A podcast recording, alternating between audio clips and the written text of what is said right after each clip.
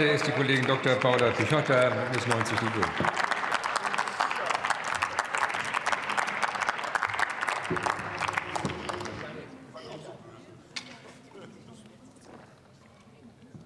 Sehr geehrter Herr Präsident, liebe Kolleginnen und liebe Kollegen! Wenn ich in Leipzig die verschiedenen Gruppen der betroffenen Zusatzrentengruppen der DDR, wenn ich die treffe, egal ob es die Braunkohleveredler aus Espenhain sind, was kurz vor Leipzig liegt, oder auch die geschiedenen Frauen in der DDR oder die Eisenbahner, dann ist es vor allen Dingen eine Gemütslage, die ich da immer sehr beeindruckend finde. Sie sitzen dann vor dir und dann sagen sie, wir sitzen jetzt seit 30 Jahren hier und erklären einer Generation von Abgeordneten nach der anderen, was unser Problem ist. Wir schieben immer wieder Gespräche im Bundestag an. Die Abgeordneten kümmern sich, sind alle immer bemüht. Irgendwann treten sie ab. Die nächste Generation kommt von Abgeordneten. Wir fangen wieder von vorne an. Und Sie sind jetzt die dritte oder vierte Generation von Abgeordneten, denen wir das wieder von, völlig von vorne erklären müssen. Und über 30 Jahre ist nichts passiert. Und dann sitze ich vor diesen Leuten, die meine Großeltern sein könnten und finde es einfach wahnsinnig beeindruckend, wie schwer es sein muss, bei diesem Thema zu einer politischen Einigung zu kommen.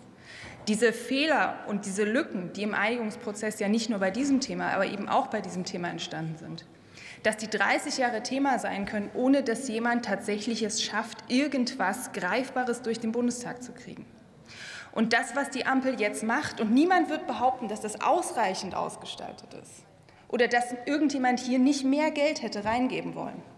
Aber es ist tatsächlich das erste Mal, dass überhaupt was passiert und wie lange wir dafür gebraucht haben, unabhängig davon, wer die ganzen letzten Jahre regiert hat, das waren unterschiedliche Parteien, zeigt doch, wie schwer das zu sein scheint. Und das merken auch die Betroffenen vor Ort.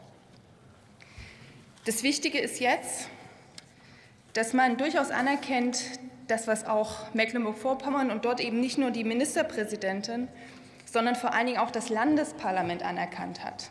Mit einem Antrag aus der Opposition, der aber auch von den Regierungsfraktionen in seiner Intention unterstützt wurde. Nämlich, dass die Fehler und Lücken im Einigungsprozess so viele verantwortliche Akteure in den frühen 90er Jahren haben. Diese schnellen Beitrag, Beitrittsprozesse, die auch viele der Verhandlerinnen und Verhandler damals natürlich überfordern mussten dass dafür alle politisch Verantwortung tragen.